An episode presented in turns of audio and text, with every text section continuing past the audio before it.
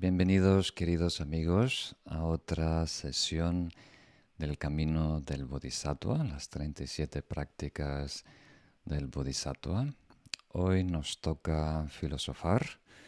Vamos a ver juntos la práctica número 22 que tiene que ver con la sabiduría no dual. Y para aquellos que no tienen esa inclinación natural de investigación, de análisis, de filosofía, os invito a explorarlas juntos porque es uno de los elementos más importantes de nuestro desarrollo espiritual.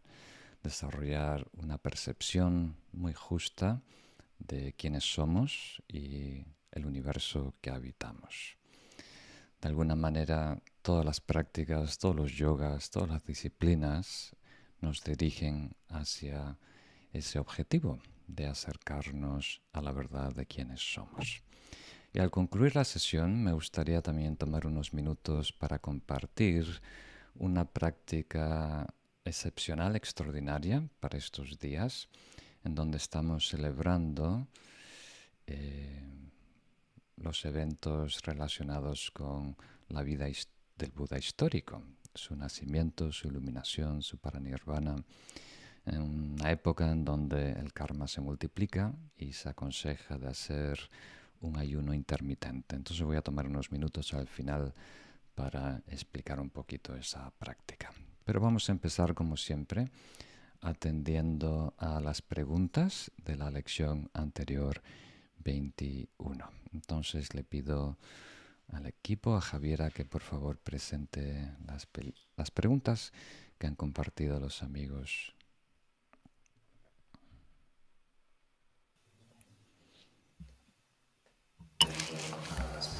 Muchas gracias, Lama. La primera pregunta es de Olivia Bernal. ¿Cómo lograr ver la realidad cuando todo lo que nos rodea se compone de realidades falsas? Cada día los individuos actuamos desde nuestras expectativas mundanas y en el diario acontecer nos vemos inmiscuidos en este actuar. A veces pienso que es el alejamiento total, es decir, permanecer en la cueva, pero no sería la solución para quienes vivimos en el día a día. Venerable Lama, ¿me podría dar pistas prácticas para llevar a cabo en la vida cotidiana? Muchas gracias. Eh, muy bien, Olivia.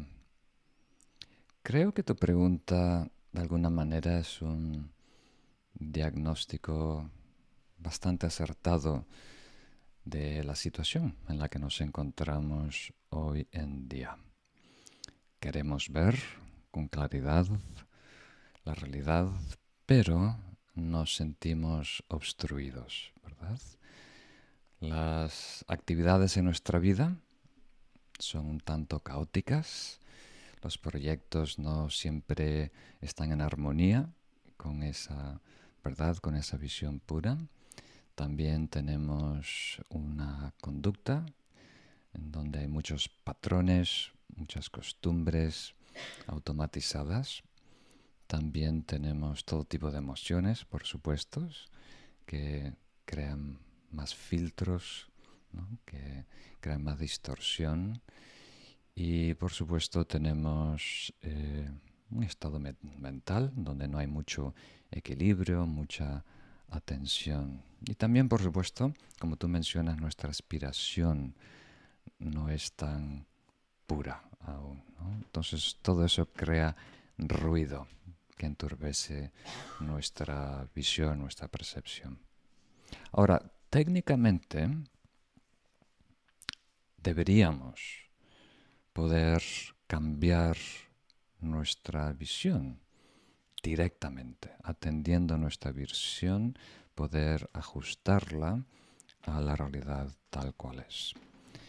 Pero cuando lo llevamos a la práctica, descubrimos que si queremos realmente tener una visión justa, transparente, pura, solos seremos capaces de hacerlo cuando nuestra vida esté en armonía con esa visión, cuando nuestra conducta esté en armonía con esa verdad, cuando nuestra aspiración sea noble y pura, cuando nuestros estados eh, mentales y emocionales estén también en armonía con esa verdad.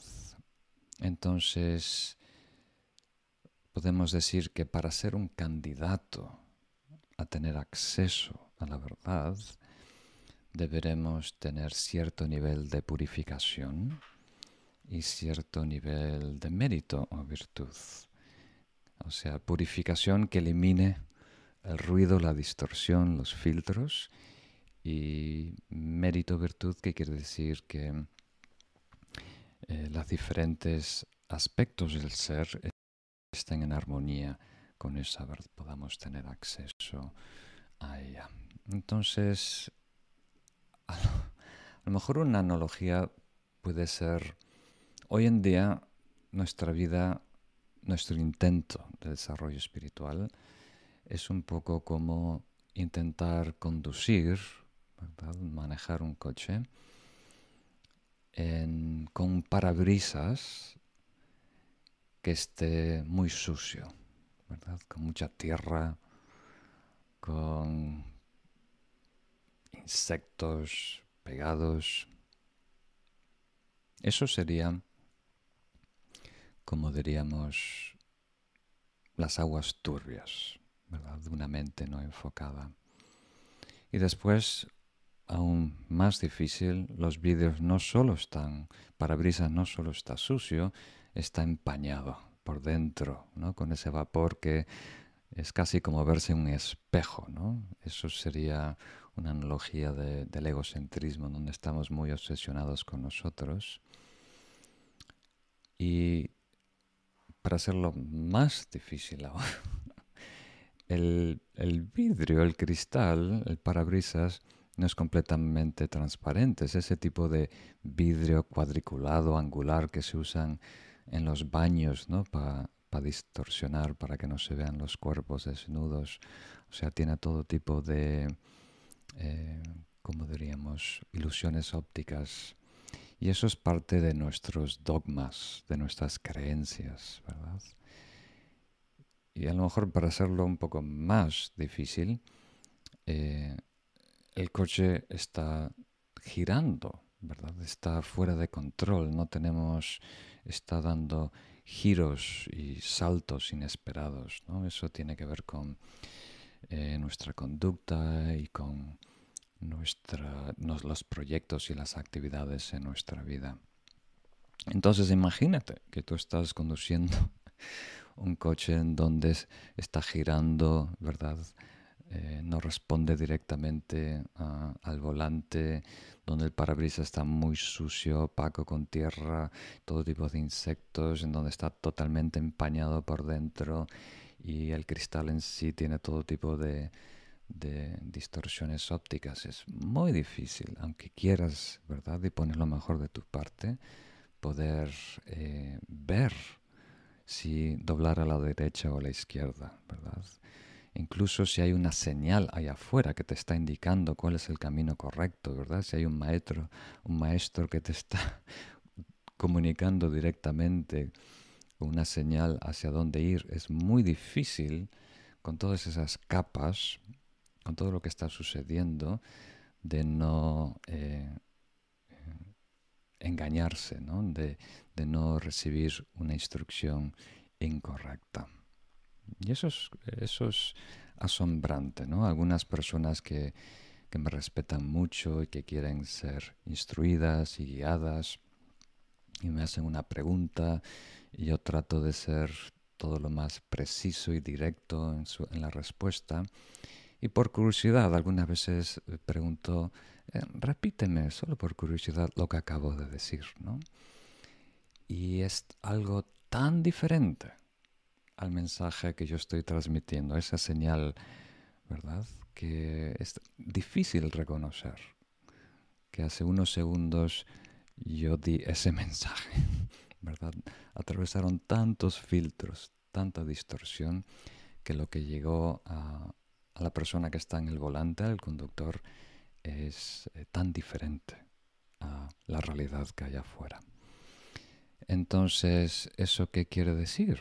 que nuestro desarrollo espiritual debe incluir todos estos aspectos del ser. Tiene que ser multidisciplinario o holístico si queremos realmente tener acceso a la verdad de quienes somos, comprender de una manera más acertada la realidad, entonces tenemos que sí o sí armonizar toda nuestra vida para que coincide, para que no sea un obstáculo a la percepción de esa realidad, sino que nos acerque a ella. Y eso incluye actividades en la vida, eso incluye nuestra conducta, eso incluye nuestra motivación o aspiración, eso incluye nuestros estados mentales, qué nivel de atención, claridad tenemos, y eso incluye eh, reducir el egocentrismo también. Entonces, si atendemos, eh, resumiendo, esos diferentes aspectos del ser, vamos a ser un buen candidato para explorar la verdad de quiénes somos y tener acceso con menos eh, interrupciones o distorsiones. Mm. Muy bien, pasamos a, a la próxima pregunta.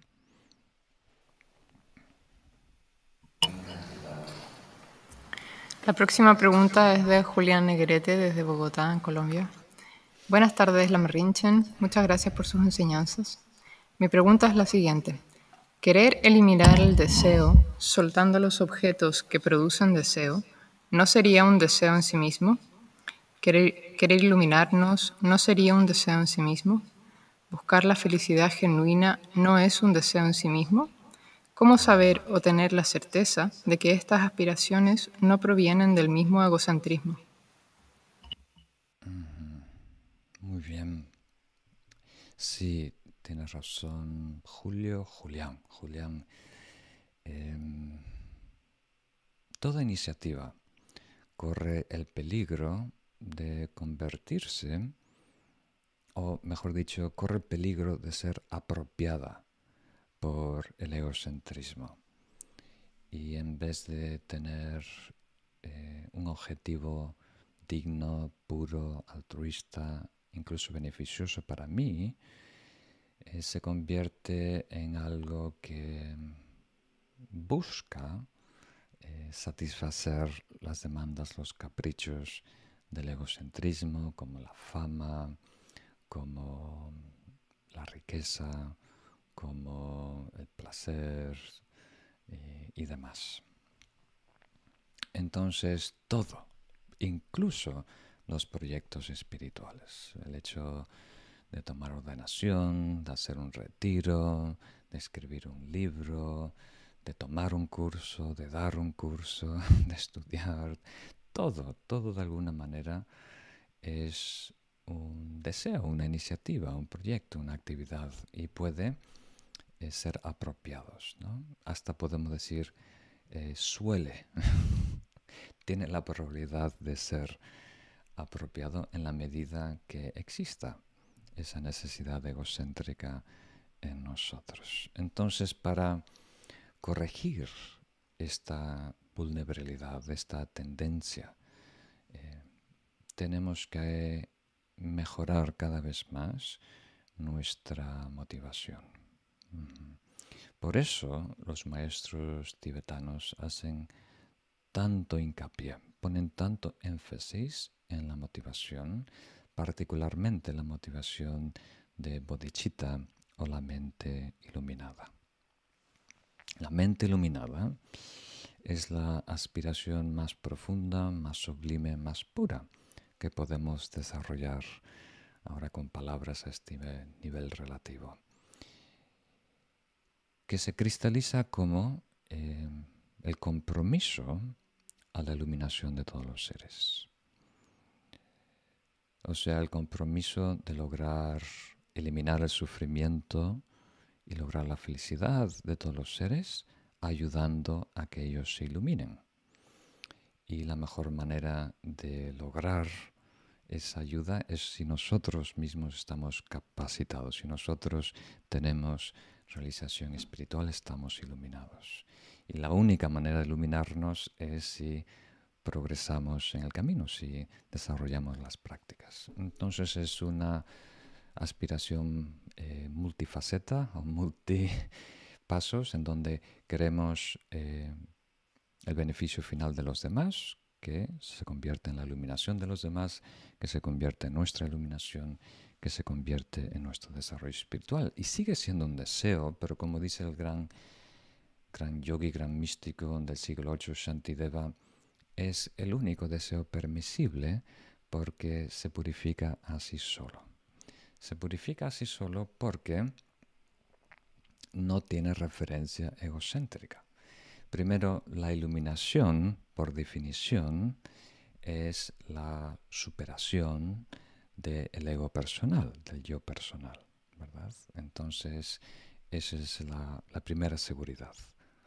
Y la segunda es que estamos volcados o dedicados al bien de otros seres. Entonces esa es la segunda protección, de no caer en la trampa del egocentrismo y perseguir eh, la felicidad mundana y demás.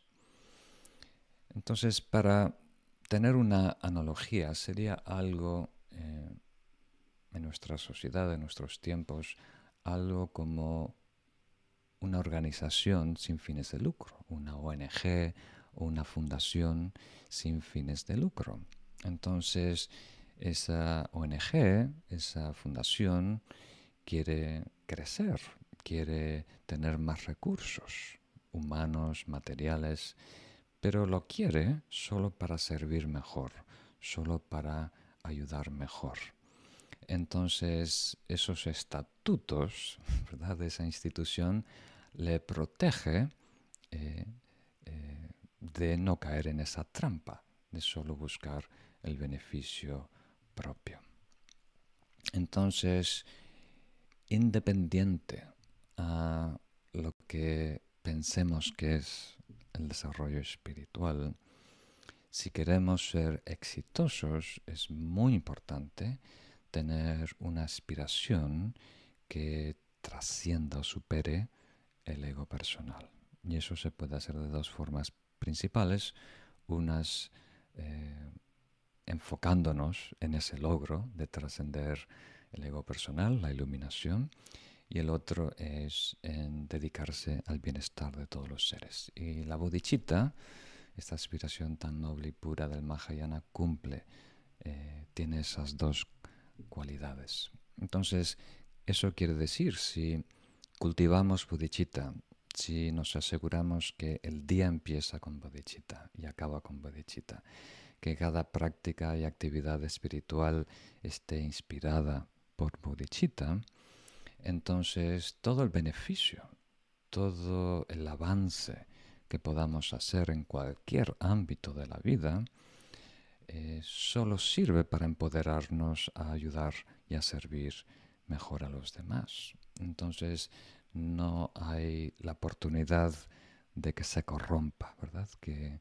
surja, eh, que nos manipule el egocentrismo. Entonces a ti, eh, Julián, y a todos los amigos que están realmente interesados en el desarrollo espiritual, es muy importante cultivar una motivación altruista y si podéis la, la bodhicitta es, muy importante. Incluso si no crees en ella. Como dijo una vez su santidad Dalai Lama, si una persona muy egoísta, muy egoísta, muy tacaña, muy tacaña, fuera sabia, haría todo por los demás y daría a todos los demás, porque eh, sabe que esa es la mejor manera de uno mismo salir ganando. Pasamos a la próxima pregunta. La próxima pregunta es de Asderendés Zúñir desde San Antonio, Venezuela. Buenas tardes, querido Lama. En el día a día hay tantas satisfacciones que hacen la vida hermosa, como un amanecer claro, un atardecer con un ocaso que causa tanto placer observar, un cielo estrellado, bellos paisajes, etc.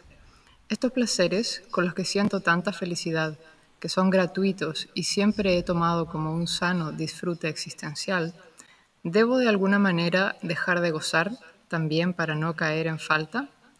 Hay tantos placeres en la simple contemplación de lo hermoso o sublime, los cambios de luz que a veces surgen de la meditación. ¿Llega ahí la transformación que debe ocurrir? Si pudieras darme tu opinión frente a lo que veo como bendiciones, muchas gracias. Muy bien, muchas gracias. No, no pillé el nombre, pero muchas gracias por esta pregunta. Mm. Si estuviéramos uno a uno y te conociera mejor, te daría una respuesta puntual. Pero en estas conferencias públicas que atienden a, muchas personas, suelo dar la respuesta como una gama, como un espectro, y para que las personas se coloquen en donde están. Entonces, ¿qué quiero decir? Que no hay una respuesta correcta. Simplemente hay un camino hacia la perfección. Y nosotros debemos dar un paso en ese camino, mejorar hacia el despertar o la eliminación. Entonces eso quiere decir que inicialmente nuestro objetivo es pasar de deseos dañinos y tóxicos a o placeres tóxicos y dañinos a placeres sanos, ¿verdad? Como los que describes tú, que son bellísimos, entonces estás bien encaminado o encaminada.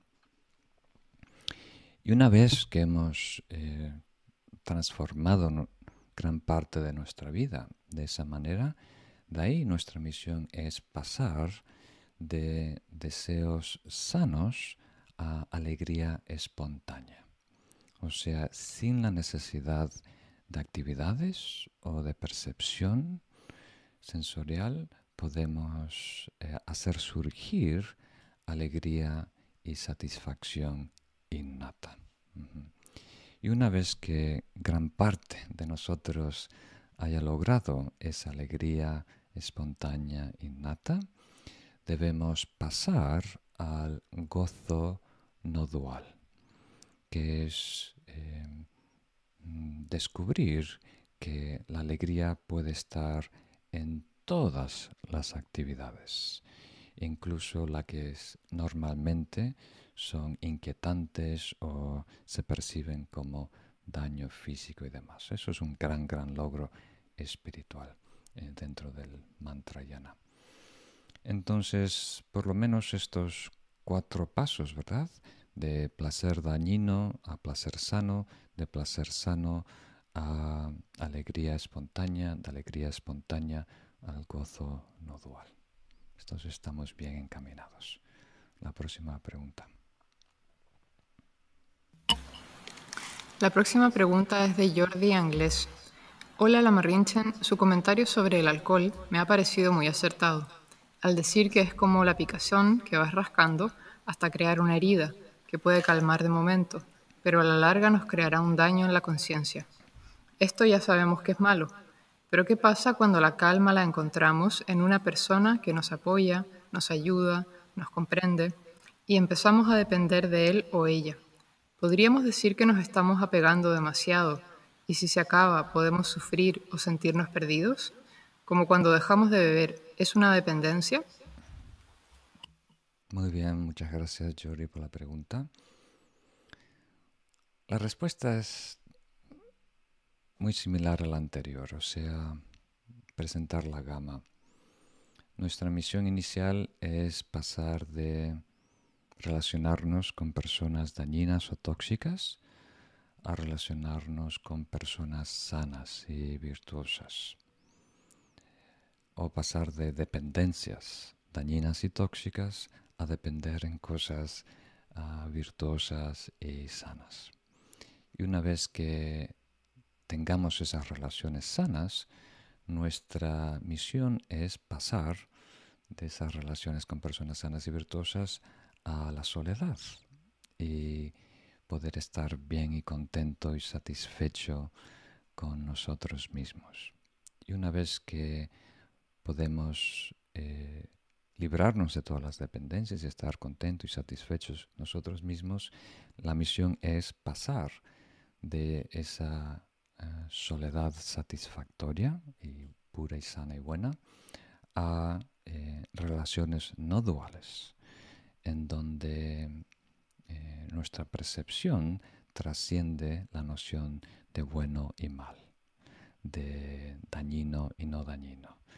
Eh, nos podemos relacionar con todos por igual eh, sin activar nuestros estados negativos, incluso beneficiar y ser un sol en la tormenta. Entonces, una vez más, esas cuatro fases. Pasamos, Javier, a otra pregunta. La próxima pregunta es de Jennifer Sánchez. Lama Rinchen, cuando logro parar la acción volitiva hacia ese deseo, Siento estancamiento. ¿Cómo salir de ese foco que se hace más intenso al evitarlo?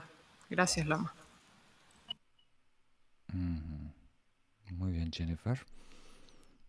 Um, sí, me gustaría un poquito más de, detalle en esta pregunta para saber eh, qué quieres decir con estas palabras, pero voy a intentar adivinar.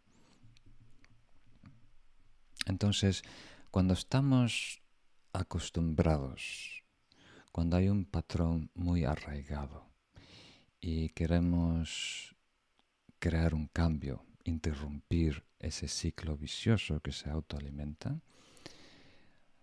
hay un proceso donde inicialmente hay un desajuste, hay un vacío, estamos, eh, perdemos eh, la orientación o la iniciativa. Para darte una analogía que a lo mejor incluso sirve como ejemplo. Imagínate, o a lo mejor te puedes recordar en algún momento si has tenido alguien en tu vida, una persona sana, una persona buena, una persona que quieres, ¿verdad? Y esa persona, a través de su historia, ha desarrollado un patrón, una costumbre para llamar la atención, para ser atendido, para atraer el interés, el cariño, el afecto de los demás, juega el papel de víctima. Y con la práctica, eh, ahora es bastante bueno o buena en, hacerlo, ¿verdad? Entonces, cuando usa esa palanca, ¿verdad?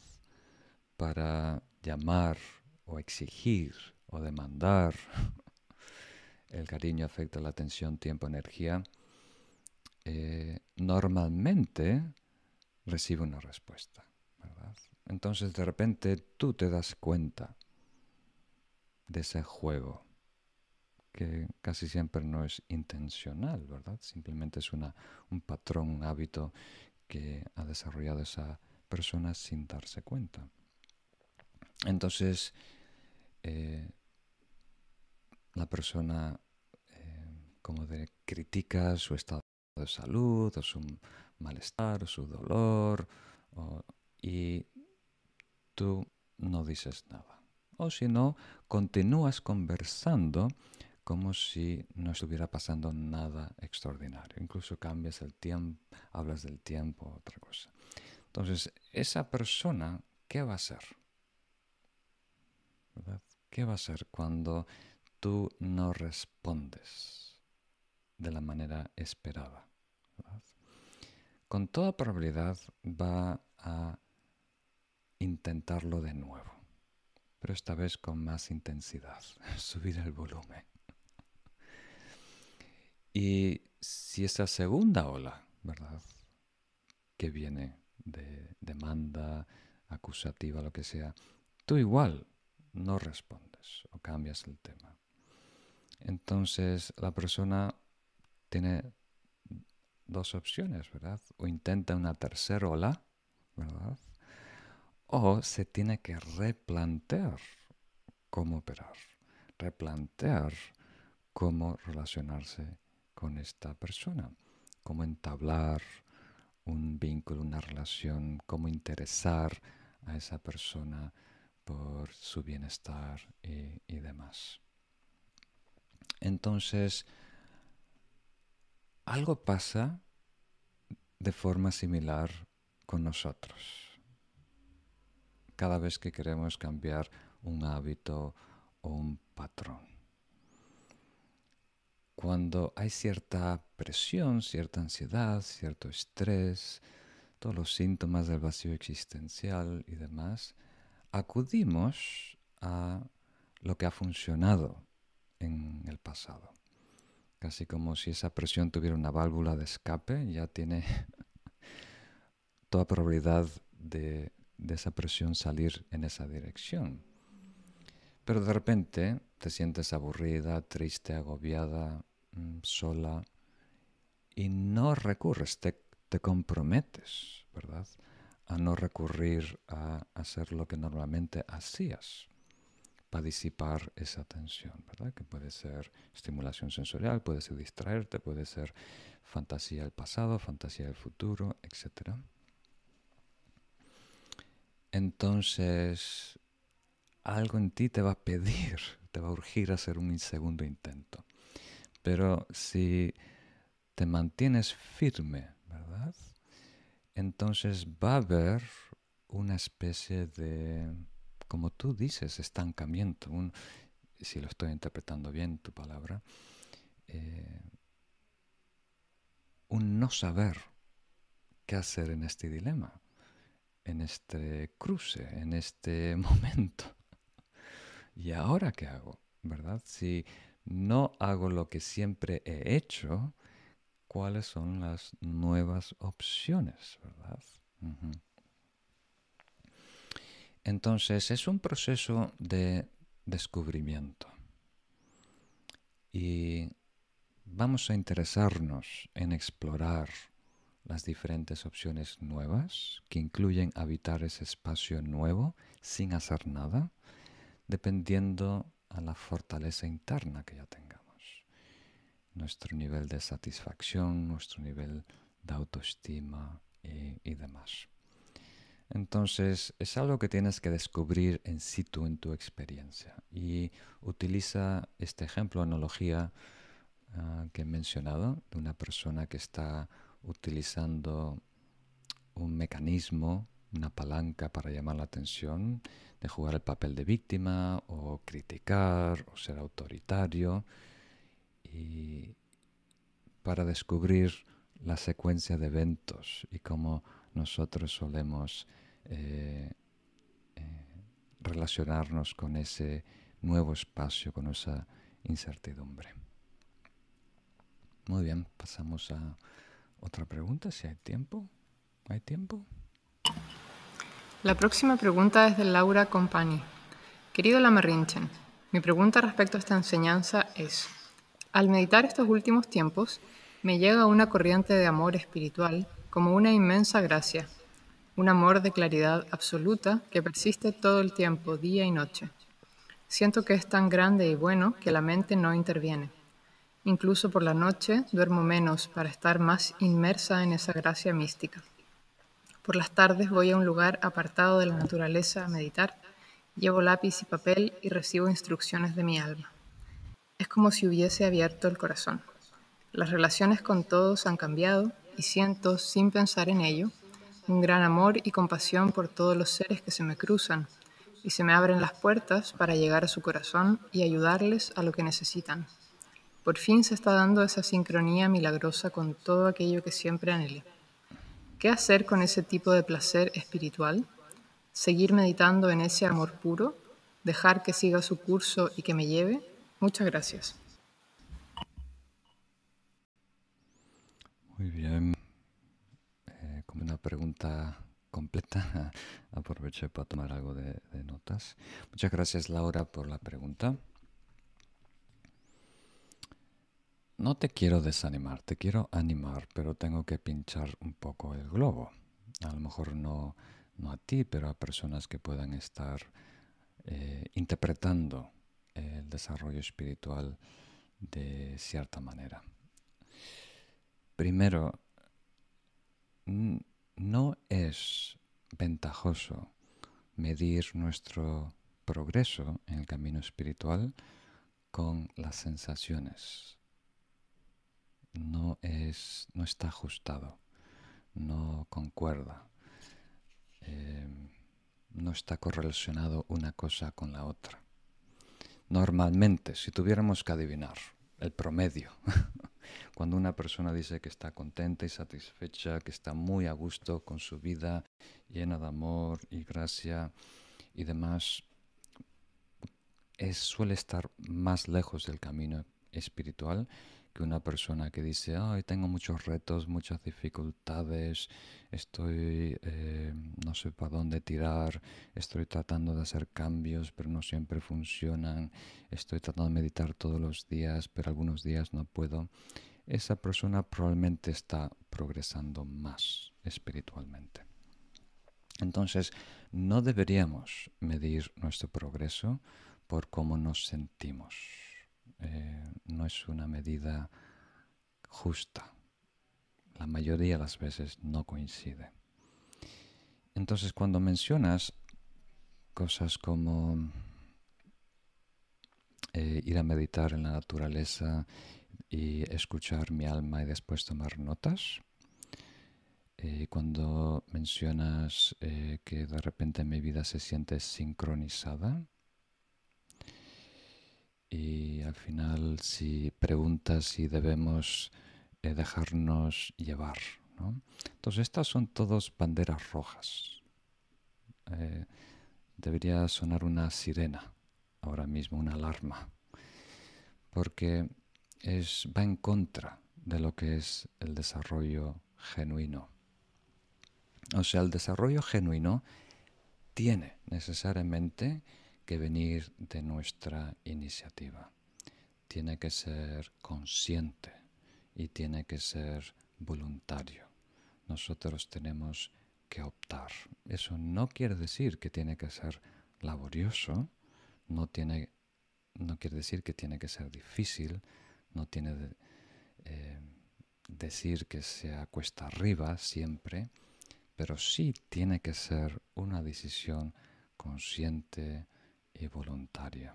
Entonces, la respuesta nunca es dejarnos llevar, porque la, pregunta, la segunda pregunta es, ¿qué te está llevando? ¿Qué te está impulsando? ¿Verdad?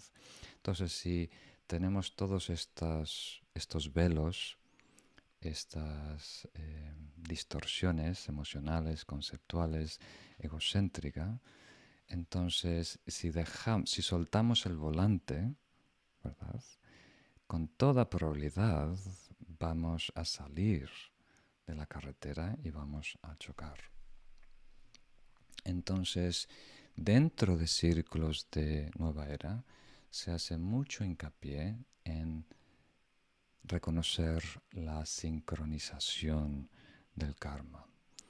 Y se interpreta de esta manera, que cuando tú varias cosas empiezan a ocurrir en tu vida que apuntan a una dirección.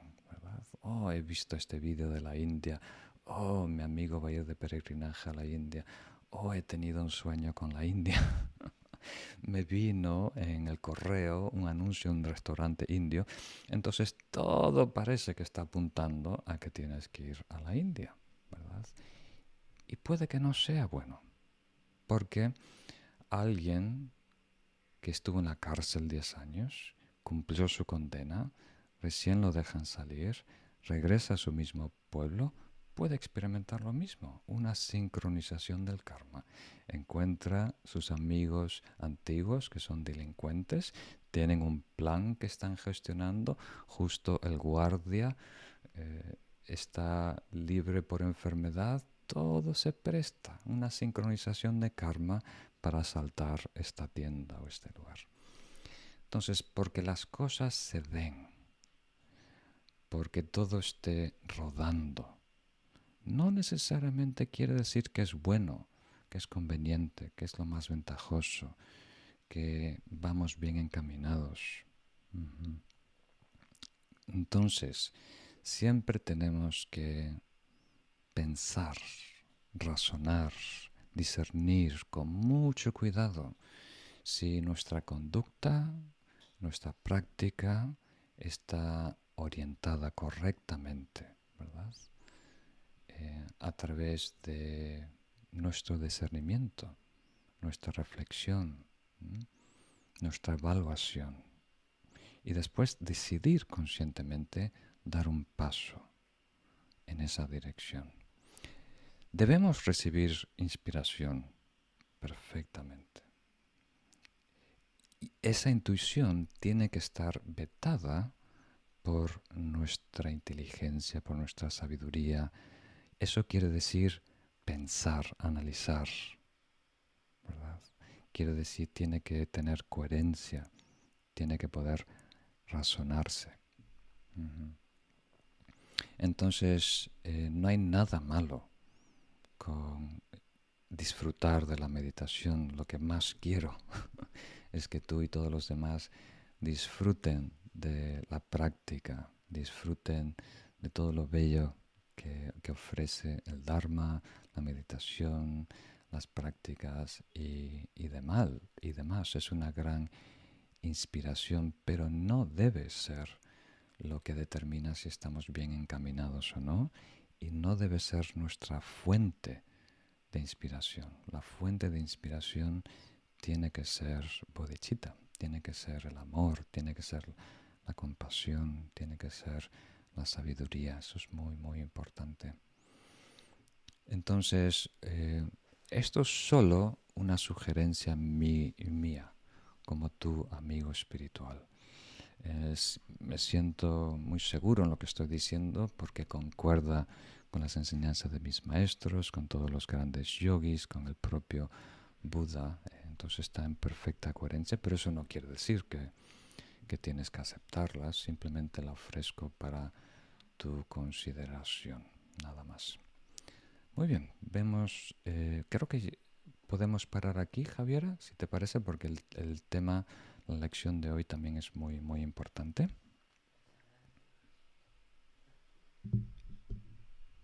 Entonces pasamos ahora a, amigos, a la nueva lección de las 37 prácticas, la práctica número 22. Vamos a leerla juntos y después vamos a introducir el tema y explorar sus diferentes enseñanzas teóricas y prácticas.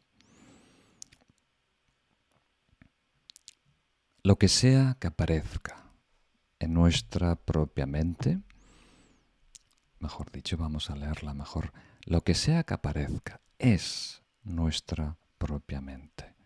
Después, desde su origen, la mente está libre de extremos fabricados o limitaciones fabricadas.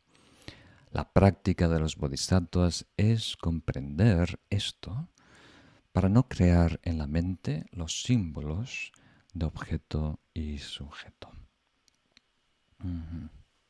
Muy bien. Gracias por la linda imagen. Muy bien. Entonces, Ahora pasamos en esta y en el siguiente práctica, en estas dos estrofas, a hablar sobre la filosofía práctica, cómo introducir la filosofía en nuestro camino espiritual para mejor lidiar con los retos, con la incertidumbre, con la adversidad, para ayudarnos a progresar en la vida. Entonces, primero un poco vamos a introducir el tema, introducción a la práctica de la filosofía. Como dije al inicio de esta charla, el objetivo de toda práctica, de la perspectiva del budismo, de todas las tradiciones budistas, esto viene directamente del Buda, del ser iluminado. Todos los yogas, todas las disciplinas, todas las prácticas tienen como objetivo final acercarnos a la verdad. A la verdad subjetiva de quienes somos y a la verdad objetiva de la naturaleza, el entorno, el cosmos. Por dos razones principales.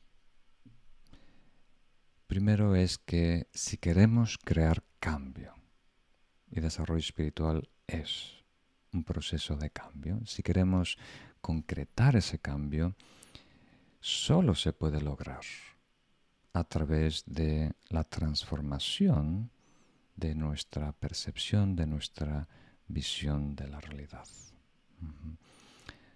No es suficiente saber sobre el amor o meditar sobre el amor. Hay que adueñarse del estado de, amor. Hay que, y eso es la, percepción, eso es tener acceso a, a, la visión del estado espiritual. Y ese, ese reconocimiento de, por ejemplo, el amor bondadoso nos ayuda a tener una visión más clara, siguiendo la antigua analogía que usamos del parabrisa empañado, que representa el egocentrismo, que eh, nos enfoca nuestra energía y atención a nosotros mismos, aquí podemos tener una visión clara y transparente, eh, sin distorsión egocéntrica. La segunda razón es que la sabiduría neutraliza la causa raíz principal de nuestro mal. El sufrimiento, sí, viene directamente de nuestras acciones torpes o el karma negativo, que a la vez está inspirado por estados aflictivos emociones tóxicas, que a la vez están producidos por egocentrismo. Pero el origen del egocentrismo, de esa reactividad, de ese miedo, ese nerviosismo, es el falso ser, una idea errónea de quiénes somos. Esa ignorancia, esa confusión es el germen, el origen de toda la toxicidad, de toda la distorsión que eventualmente se desemboca como conflicto en el mundo, produce malestar y sufrimiento en nuestra vida. Entonces, si queremos eh, corregir la causa inmediata de nuestro sufrimiento, por, por supuesto, reducir y purificar el karma negativo. Si queremos eliminar el karma negativo, tenemos que lograr paz mental, equilibrio mental. Si queremos lograr ese equilibrio y paz mental, tenemos que practicar amor y compasión para neutralizar el egocentrismo. Y si queremos eliminar todo, sufrimiento, karma negativo, estados aflictivos y el egocentrismo en sí, tenemos que trascender, superar el falso yo, eliminar o neutralizar la ignorancia fundamental. Por lo tanto, iluminación es el producto de la sabiduría, de descubrir quiénes somos, de eliminar la ignorancia. El despertar es despertar de la ignorancia. Entonces pasamos ahora al apartado número B, que dice, la visión se puede cultivar. Con la palabra visión aquí queremos decir, es una tradición literal del tibetano, Tawa, quiere decir visión cósmica o postura filosófica personal. Y cuando hablamos de postura filosófica personal, hay dos. lo estoy transmitiendo de esta manera para que sea más comprensible. Hay la idea de que creemos, ¿verdad? O sea, la, la teoría intelectual de lo que nos gustaría que sea nuestra filosofía de vida, nuestra filosofía personal, quiénes somos y cómo funciona el universo, ¿verdad? Esa sería nuestra postura filosófica, nuestra visión. Y después hay la filosofía operativa, ¿verdad? ¿Qué realmente está ocurriendo en nosotros? ¿Qué realmente estamos percibiendo? ¿Cómo concebimos eh, el mundo, otras personas y nosotros mismos. Eso rara vez concuerda con nuestras ideas sofisticadas y, profundas. Entonces, aquí queremos eh, mejorar las dos, ¿verdad? Nuestra filosofía o postura filosófica teórica, pero también la operativa. Y a eso le vamos a llamar visión. Entonces, ¿cómo podemos cultivar esta visión? Cultivar quiere decir mejorar. Y se puede hacer de dos maneras, como sabéis. Una es a través de una práctica formal, una meditación vipassana o la visión penetrante en el cojín, y otra una práctica informal en el diario vivir, eh, entre sesiones meditativas. Y en la medida que esos dos intentos se apoyan mutuamente, en esa manera vamos a progresar más. Y ahora, ¿cuáles son los requisitos para la práctica de la visión penetrante de Vipassana, de esta meditación que trata de mejorar nuestra visión o filosofía operativa? Tenemos aquí tres requisitos mínimos. Esta lista podría ser de 100 o 200, pero vamos a resumirlo en tres. La acumulación de mérito es crucial para el desarrollo de la visión, una comprensión sólida de la filosofía budista y estabilidad meditativa con las instrucciones esenciales de cómo, de cómo mejor ejecutar esa visión penetrante. A lo mejor aquí podemos agregar una, antes de todas estas, que salió como respuesta a las preguntas eh, hace unos minutos, que es todos los velos que obstruyen nuestra visión de la realidad. O sea, purificación de todo lo que obstruye, conductual, conceptual, emocional, después el desarrollo de mérito, después eh, tener una, la visión teórica clara y luego eh, tener el instrumento de la mente refinado, tener acceso a estabilidad meditativa, una absorción meditativa para poder después indagar en el quién soy yo y descubrir eh, de una manera más precisa eh, la realidad. Vamos, la primera parte de purificación eh, la hemos desarrollado un poquito con las preguntas previas, ¿verdad? Purificación quiere decir mm, todo lo que esté en desarmonía con esa verdad crea distorsión. Entonces nuestras actividades en la vida tienen que estar en armonía. Por ejemplo, no deberíamos, eh, un ejemplo muy, muy antiguo, es no deberíamos mm, ser un carnicero, ¿verdad? Que está matando a animales, porque eso de alguna manera está en contra de la ecuanimidad de la felicidad de todos los seres, eh, que todos tienen el mismo valor y, oportunidad y necesidad de ser felices. Eh, o un ladrón o un mercenario, ¿verdad? Estoy usando ejemplos muy severos, pero si nuestras actividades, proyectos, iniciativas, eh, negocios allá afuera en el mundo de alguna manera van en contra de esta verdad, eso crea más ruido en nuestro sistema para poder reconocerla.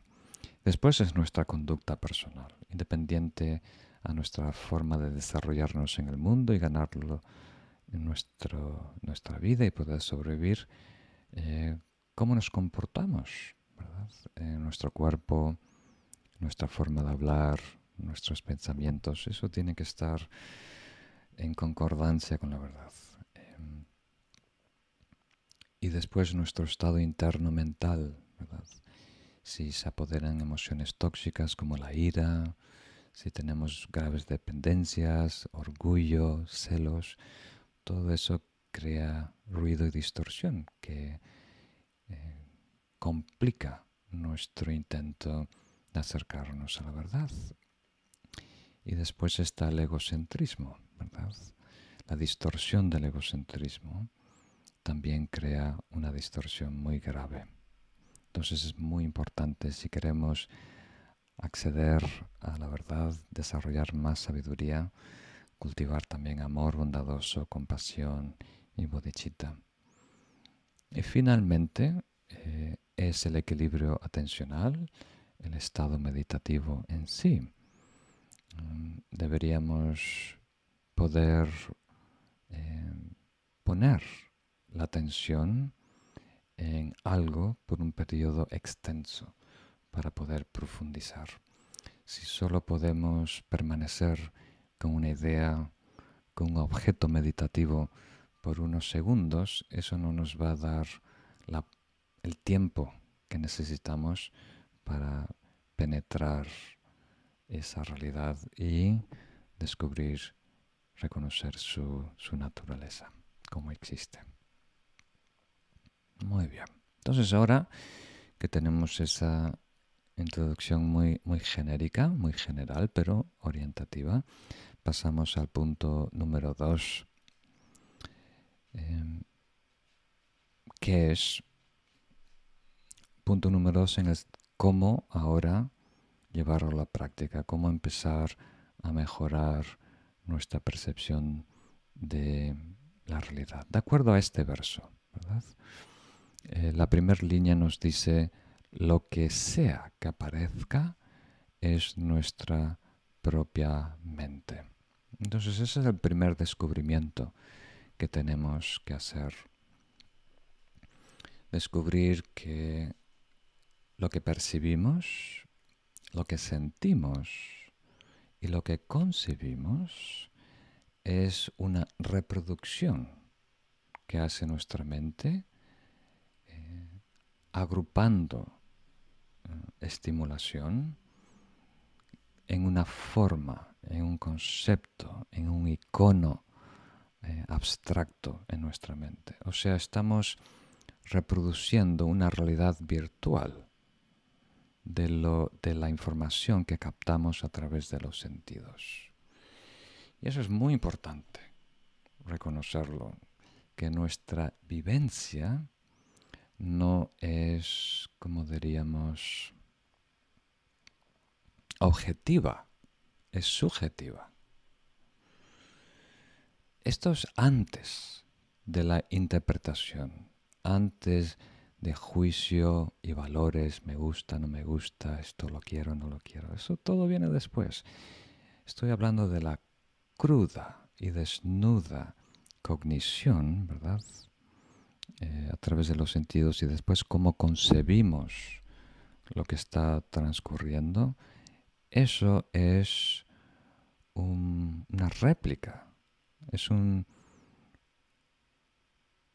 un reflejo no, eh, como diríamos, transparente de lo que está pasando allá afuera. Es nuestra versión de la realidad que nosotros armamos conceptualmente, con una, le damos una forma abstracta a eso. Casi como, ¿cuál sería un ejemplo cotidiano? Hoy en día no hay muchos sistemas operativos en los teléfonos, en los ordenadores, pero hay como tres o cuatro que están compitiendo y cada uno de ellos utiliza un icono para representar código, para representar, por ejemplo, un archivo. Tú has escrito una carta de amor, tú has escrito una aplicación a un trabajo y tienes ese archivo, ¿verdad? Ese PDF o ese texto o incluso una, una foto, un vídeo, ¿verdad? Entonces tu teléfono o tu ordenador representa ese archivo, su contenido, ese vídeo o ese documento, con un icono pequeñito, ¿verdad? Para que tú puedas relacionarte Puedes moverlo de un sitio a otro, de una carpeta a otro, puedes copiarlo, puedes borrarlo. Entonces, ese icono que vemos ahí no es tu aplicación al trabajo o tu novela, ¿verdad? Es simplemente un símbolo que hace referencia a otra realidad. Entonces nosotros nos relacionamos con ese símbolo olvidándonos que es una mera referencia. ¿Captan esa idea? Entonces, este es el primer descubrimiento que tenemos que, hacer, que lo, que lo que transcurre en nuestra mente son una serie de símbolos en nuestro sistema operativo que son particulares y caprichosos. Y movemos eso en haciendo referencia a algo que hemos percibido de afuera, pero que no es eh, completamente natural, no es completamente transparente, es una reproducción virtual en nuestra mente. Entonces, ahora con esa, con esa introducción, es, el tema de, este, de esta estrofa deberíamos tener tres o cuatro años para desarrollar solo esta estrofa. es muy, muy profundo. Eh, y vamos en el futuro a desarrollar cursos sobre la filosofía budista que nos ayuden a, comprender eh, paso a paso las diferentes filosofías y las diferentes prácticas relacionadas con la filosofía. Entonces esto tómenlo como una introducción.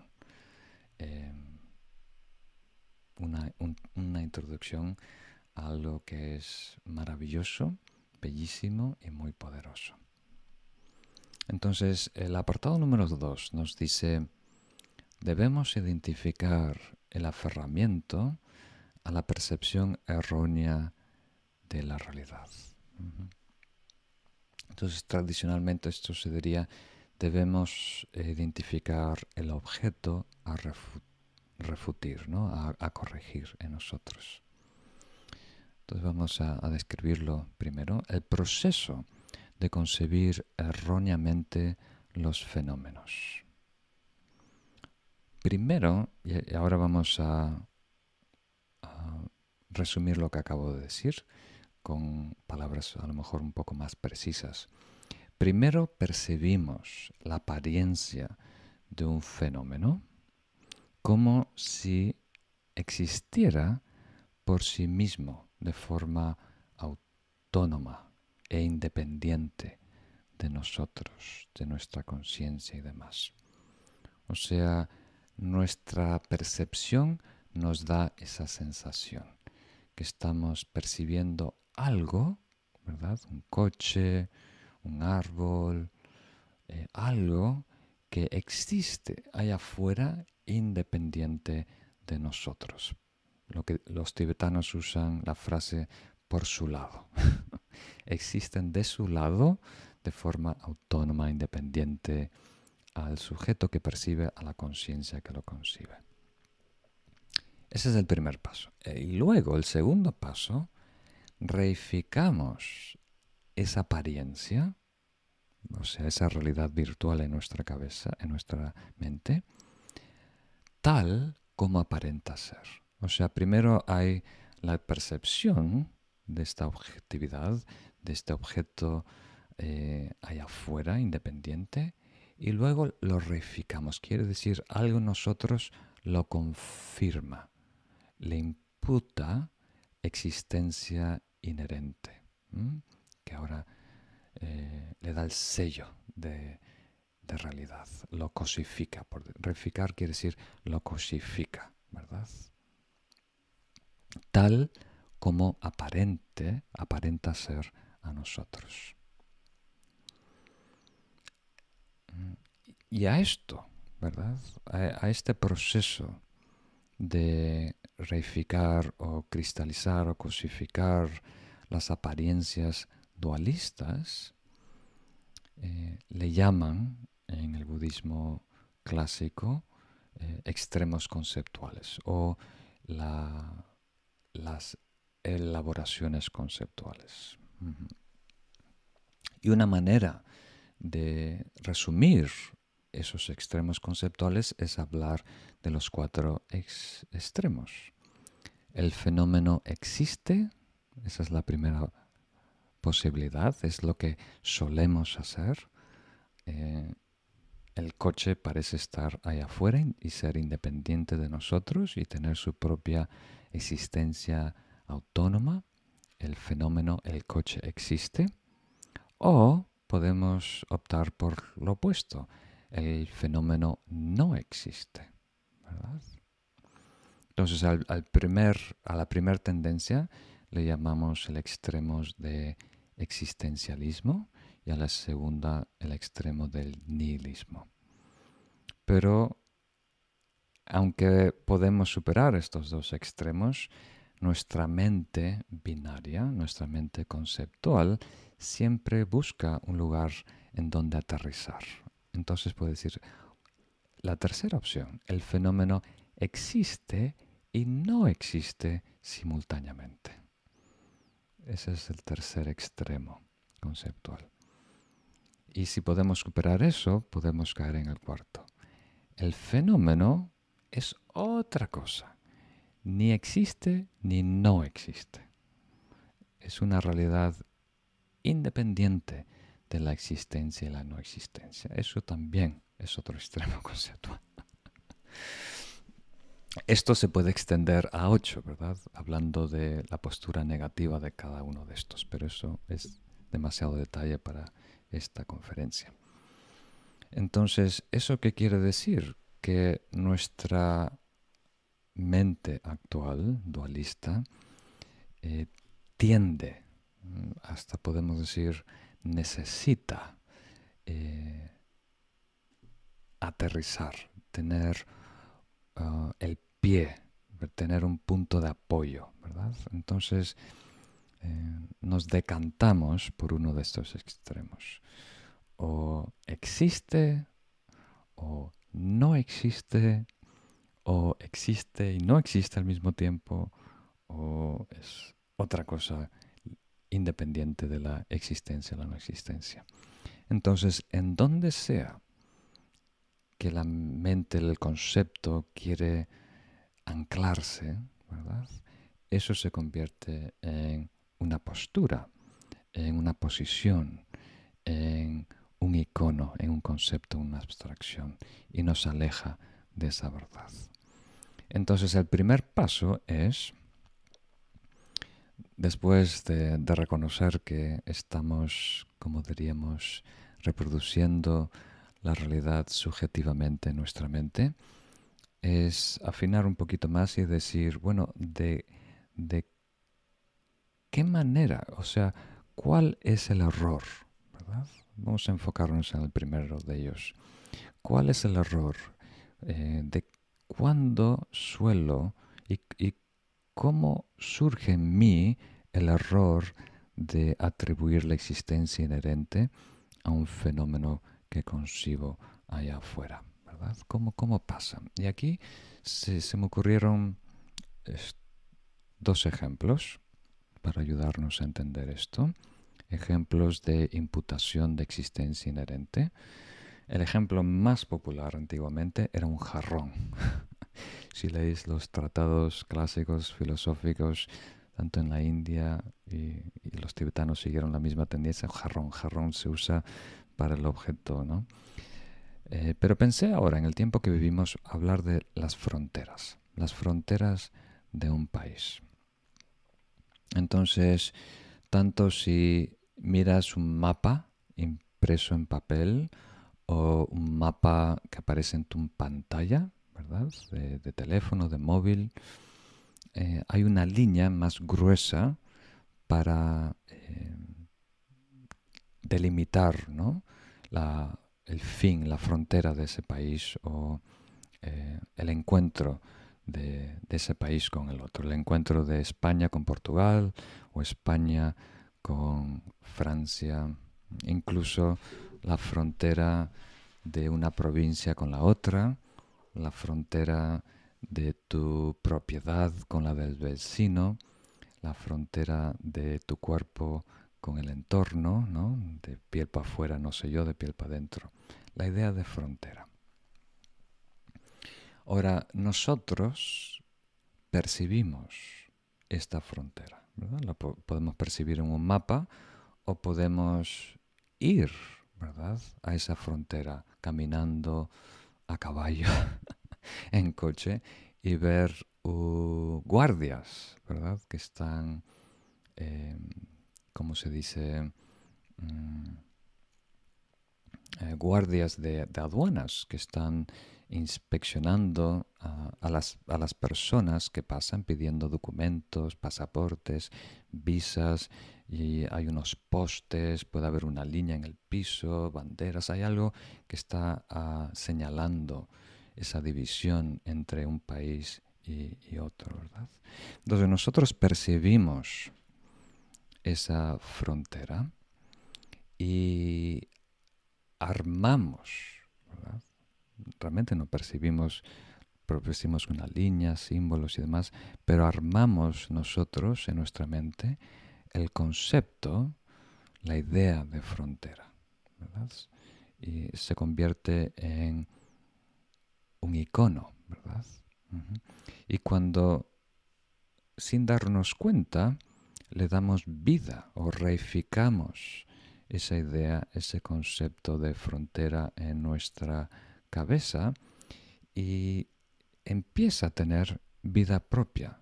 Pareciera que existe independiente de nosotros, allá afuera en la realidad objetiva, en la realidad natural.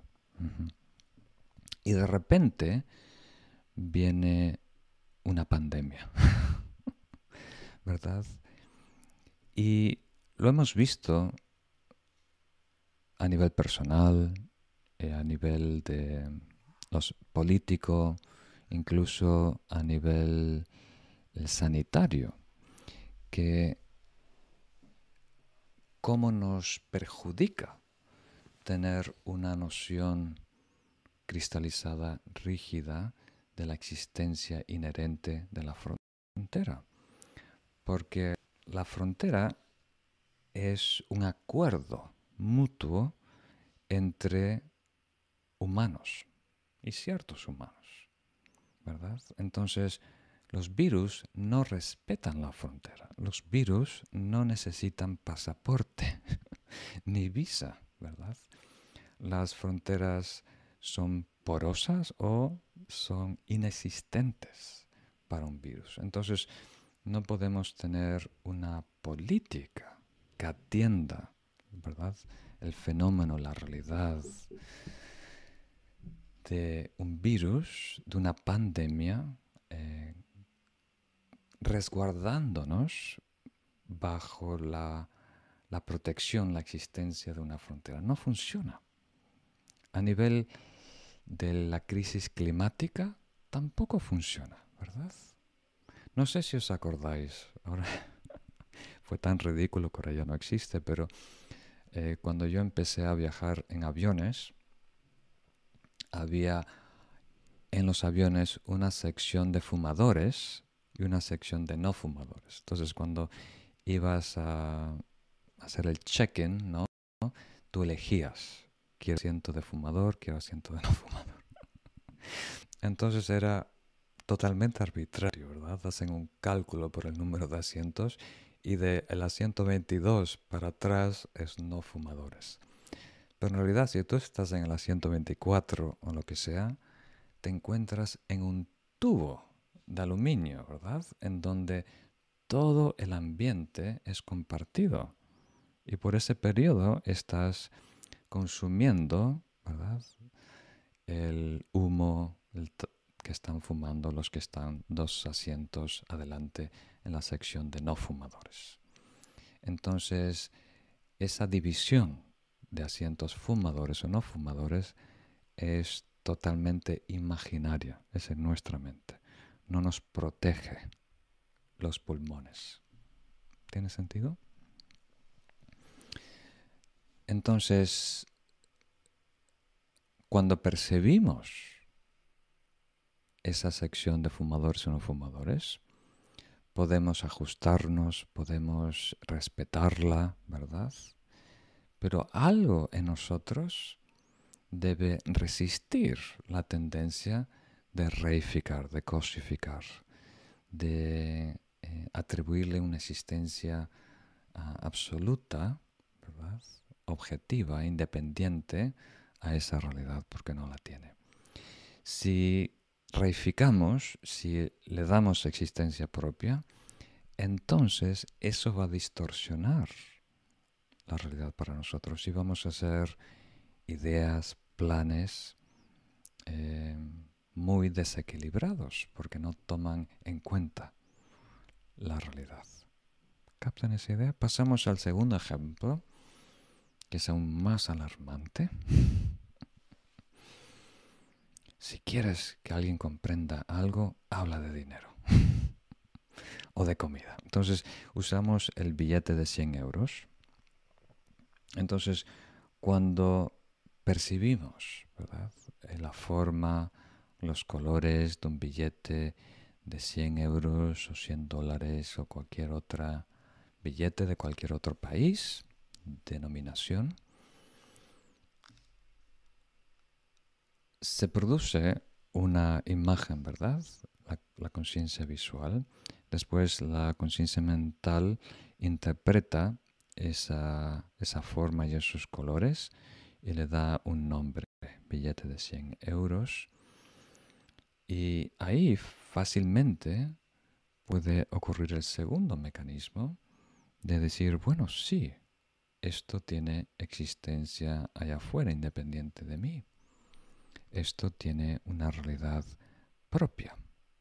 Y cuando hacemos eso, cuando reificamos, cuando confirmamos su existencia independiente absoluta, ahí es cuando le agregamos valor. Esto es bueno o esto es malo. Y después que le agregamos ese valor, en el caso del billete de 100 euros, normalmente es esto es bueno, esto tiene en valor, esto tiene riqueza. Después empezamos a reaccionar. Egocéntricamente. Si estamos atraídos a ese valor, vamos a tratar de tenerlo, extenderlo, confiscarlo y demás. Entonces, el billete de 100 euros, por supuesto, no tiene valor inherente. Es un acuerdo Incluso hace 50 o más décadas cuando tenía un depósito en oro en el Banco Central que respaldaba ese, esa cantidad. Incluso en ese momento tampoco el billete tenía valor inherente, pero por lo menos era un recibo que después se podía intercambiar por un metal, ¿verdad? que tampoco tiene valor inherente. ¿no? De repente descubre una montaña enorme de oro y por lo tanto ya no es escaso en el mundo y ya pierde su, valor. Pero hoy en día, ¿verdad? No está respaldado por oro. Entonces los billetes eh, de euros, de dólares, están impresos por los bancos centrales y tienen eh, un valor que es confianza, ¿verdad? Es fe, es un, acuerdo social que se puede intercambiar este pedazo de papel por bienes y servicios, ¿verdad? Y se puede dividir en dos billetes de 50 de otro color. Entonces, si mantenemos eso en mente, ¿verdad? Eh, podemos emplear ese billete eh, para que cumpla la función que tiene, para poder eh, traspasar un servicio, bienes y demás. Pero en algún momento tú seguramente te has dado cuenta que le hemos, hemos reificado ese billete. Hemos creído que esa joya ese oro, ese billete tiene existencia independiente allá afuera de mí, ¿verdad? De esta realidad interdependiente. Y ahí caemos en distorsión. Ahí empiezan los juicios, los valores agregados y eso activa eh, la mente eh, reaccionaria del egocentrismo. Nos lleva a desarrollar estados de eh, ansia, de deseo, de orgullo y demás, envidia. Muy bien. Entonces pasamos ahora al apartado número 3. La realidad de acuerdo a la filosofía del camino del medio. Entonces hay cuatro escuelas filosóficas principales eh, en el budismo tibetano, de acuerdo al budismo tibetano. Y por falta de tiempo ahora vamos a ir directamente a introducir la que todas las escuelas tibetanas consideran la más precisa, ¿verdad?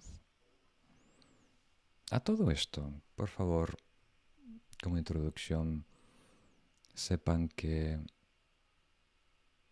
no hay una filosofía que sea mejor que otra en términos absolutos.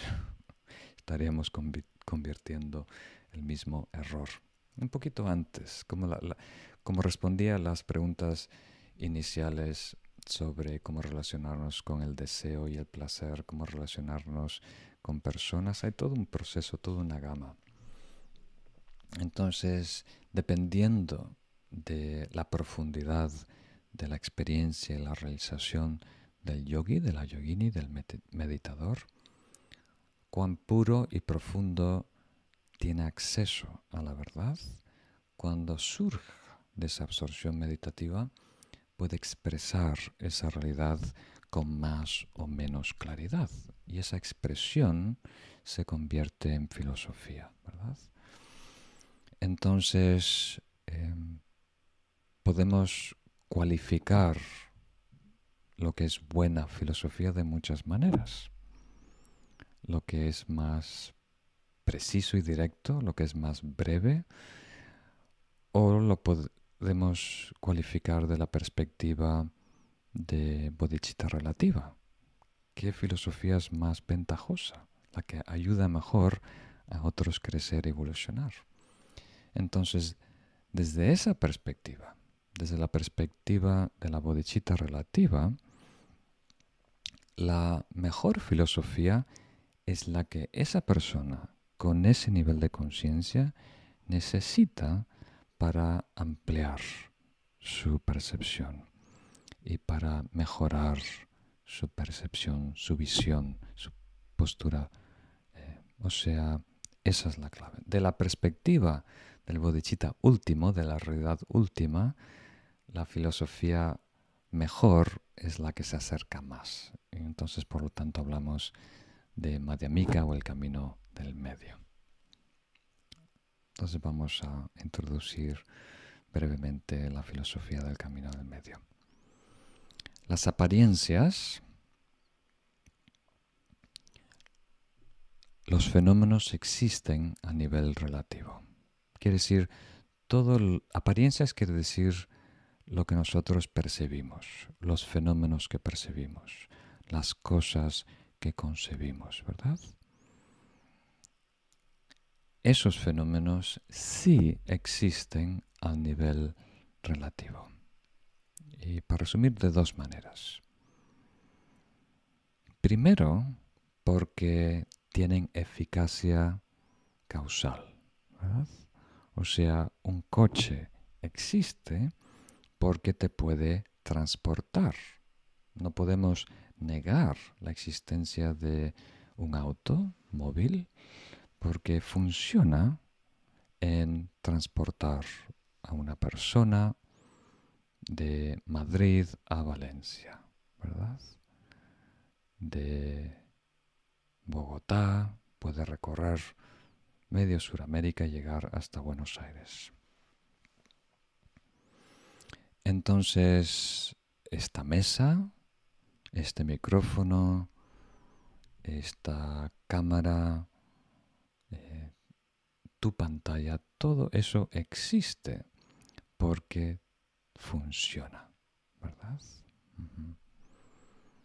Entonces estos fenómenos surgen en dependencia de muchas causas y condiciones. Y los grandes filósofos, yogis, recomiendan eh, relacionarnos con estas apariencias, con, en el contexto de la realidad relativa, como una gran red de interdependencias. Mm, diferentes factores interactúan y producen eventos o efectos o fenómenos que nosotros podemos percibir. Otras especies pueden percibirlo diferente, si perciben infrarrojo, ultravioleta, otros sonidos. Entonces, dependiendo de nuestras limitaciones eh, sensoriales, nosotros eh, percibimos ciertos eventos, fenómenos que en realidad son una combinación de causas y condiciones. Y eso existe, esas apariencias no se pueden negar porque las percibimos y porque eh, funcionan, se relacionan con otras cosas y producen eh, cambios, fenómenos en el universo. Y ahora pasamos a la otra cara de la moneda, de acuerdo a esta filosofía del camino del medio de Madhyamaka. La vacuidad, que quiere decir no el estado relativo, sino el estado último. Estos fenómenos, estos eventos, estos objetos que percibimos, si investigamos, carecen de existencia inherente. A plena vista pareciera que existe ese jarrón, que existe ese billete, que existe esa frontera, que existe ese coche, pero si investigamos su estatus último, si tiene una naturaleza inherente, si hay algo que sea el dueño de todas esas partes, algo que sea la esencia, el alma, el corazón de todos esos ingredientes, vamos a descubrir que no se encuentra. Y el no encontrar esa esencia le llamamos vacuidad. Entonces vacuidad, por favor, no quiere decir nada. Eso sería el extremo del nihilismo.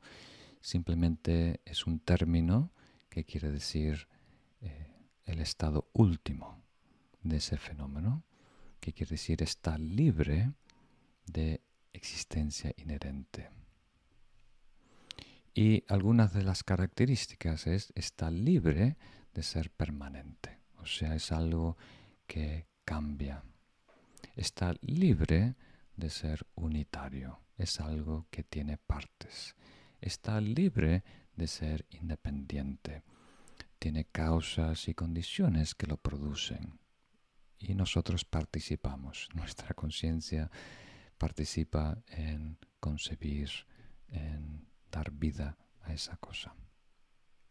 Ahora, solo entender estas dos cosas, cómo las apariencias son eh, fenómenos que existen a nivel relativo y cómo la vacuidad eh, mejor ayuda a describir eh, la existencia última de los fenómenos lleva mucho estudio y mucha reflexión.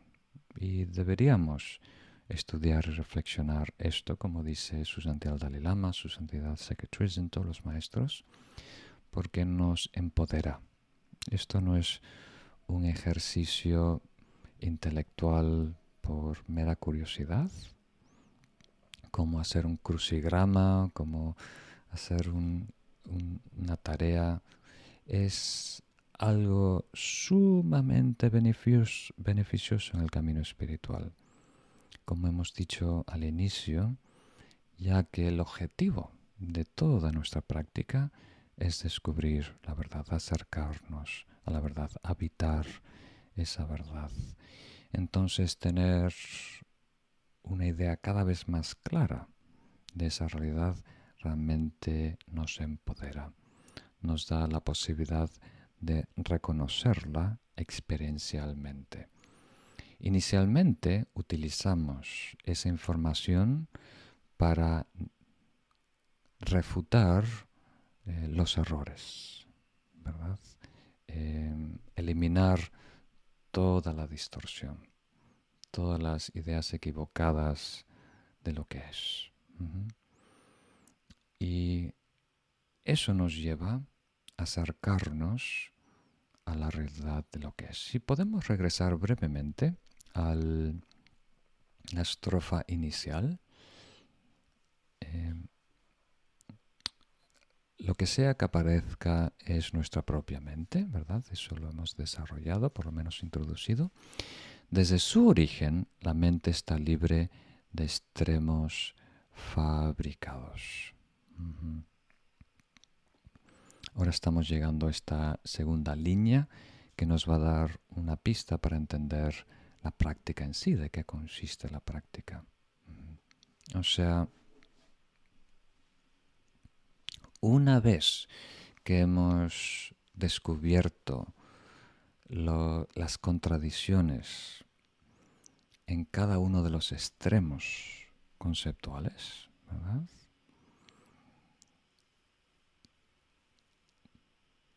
permanecemos ante la realidad sin tener que concebirla, sin tener que eh, etiquetarla reducirlo a un icono. Entonces, cuando logramos la mente libre de dogmas personales, de estos extremos fabricados, la práctica de los bodhisattvas es comprender esto. O sea, no conceptualmente, pero sino reconocer vamos a usar la palabra mejor, reconocer esto para no crear en nuestra mente símbolos, iconos de objeto y sujeto, de la persona que percibe, de nuestra conciencia, de nuestra alma, de nuestro espíritu, de nuestro yo, de nuestro ser falso, ¿verdad? Y también símbolos o iconos del objeto, lo que percibimos. Eh, la frontera, el billete, el coche, el enemigo, la suegra, lo que sea. Entonces, ¿qué quiere decir? ¿Que nos mantenemos en este estado blanco? no. Podemos, por supuesto, interactuar. Podemos abrirnos a la rica percepción en todos los sentidos, pero esta vez no caer en esa trampa de confundir los símbolos, los iconos, las ideas, los conceptos, las abstracciones como una realidad objetiva, natural allá afuera, con vida propia. Sabemos que es nuestra interpretación, que es un icono, una referencia, nuestra. Y eso es una gran, gran, gran ayuda, una gran ventaja. Entonces pasamos ahora al apartado número 4 para concluir. La meditación en la verdad última. Analizamos primero cómo nuestra mente concibe las cosas para reconocer el objeto a refutar. Lo que estaba mencionando es esto cuál es ese icono que hemos reificado, que ahora interpretamos como si estuviera allá afuera, eh, existiendo por su propia cuenta, independiente de nosotros. Reconocemos esa noción cristalizada de frontera, noción cristalizada de billete de valor, etc. analizamos, en segundo lugar, la carencia de existencia inherente de ese fenómeno. O sea, mm, ¿cómo diríamos? ¿Cuál sería la mejor palabra en castellano? Mm, desmantelamos ese icono, ¿verdad? O desconstruimos esa noción comprendiendo que sí, tiene antes y un después. Tienen causas y condiciones que producen este efecto. Tiene a la vez partes. Y mi conciencia está participando en su existencia. Pasamos a la tercera, que es explorar las apariencias y la vacuidad hasta el punto, hasta poder reconocer que son complementarias. Porque hoy en día hay ese, como diríamos, mm, dilema, ese antagonismo entre forma y vacuidad, entre apariencias y el estado último. No podemos eh, reconciliar lo que hoy en día parecen como dos extremos, pero en realidad estamos refiriéndonos a una misma realidad.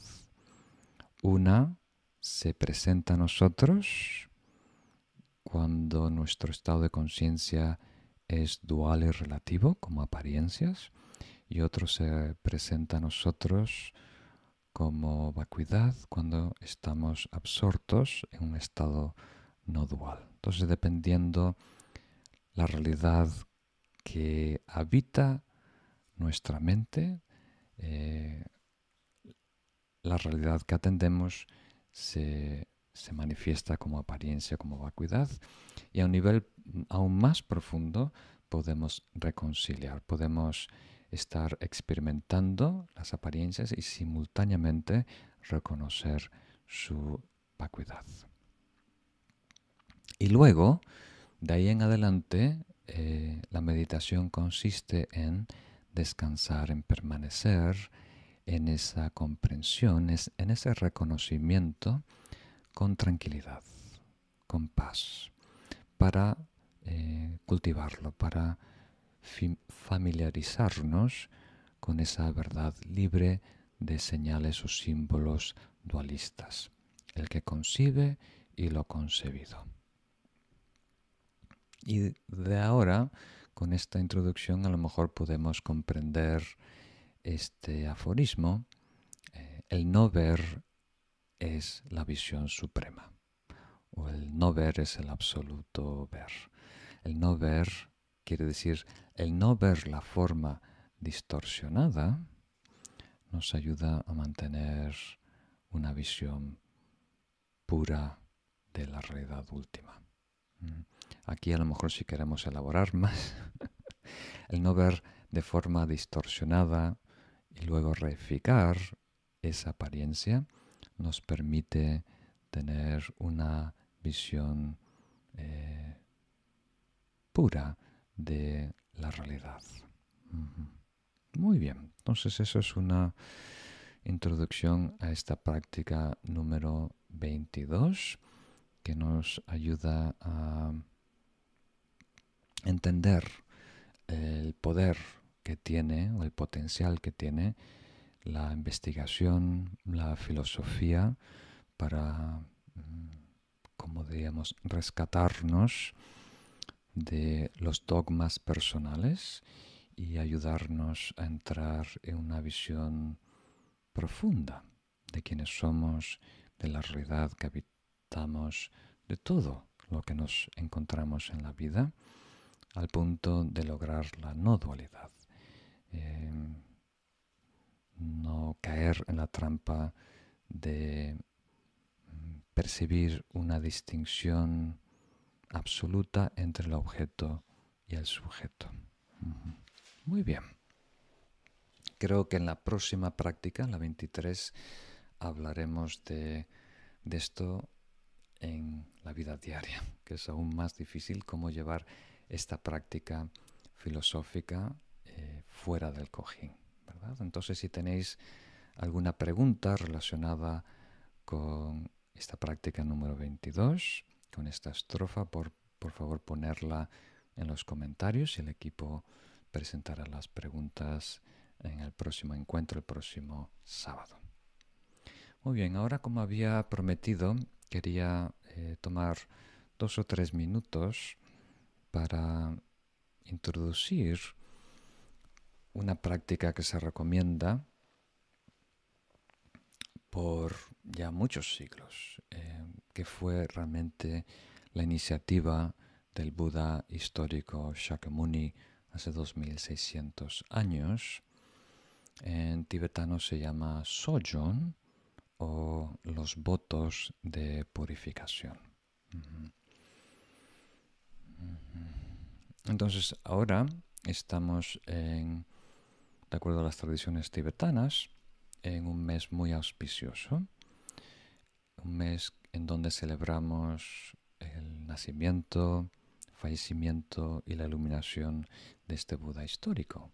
Y por lo tanto tiene mm, más poder espiritual, se cree que es más auspicioso y que todo lo que desarrollamos estos días tiene más peso kármico. Mm, depende a la tradición, se multiplica mucho. O sea, debemos cuidar nuestra conducta siempre, pero aprovechamos estas fechas auspiciosas para animarnos, alentarnos a, comportarnos mejor y a desarrollar más práctica espiritual.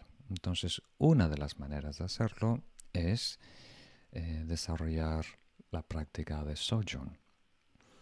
Y como el nombre dice, son votos que uno adopta por un periodo de 24 horas. Entonces vamos a compartir, creo que el equipo aquí va a poner en la descripción de este vídeo en algún lugar un enlace a un texto, un documento, en donde hay una breve liturgia para desarrollarlo, esos votos, y lo explico brevemente.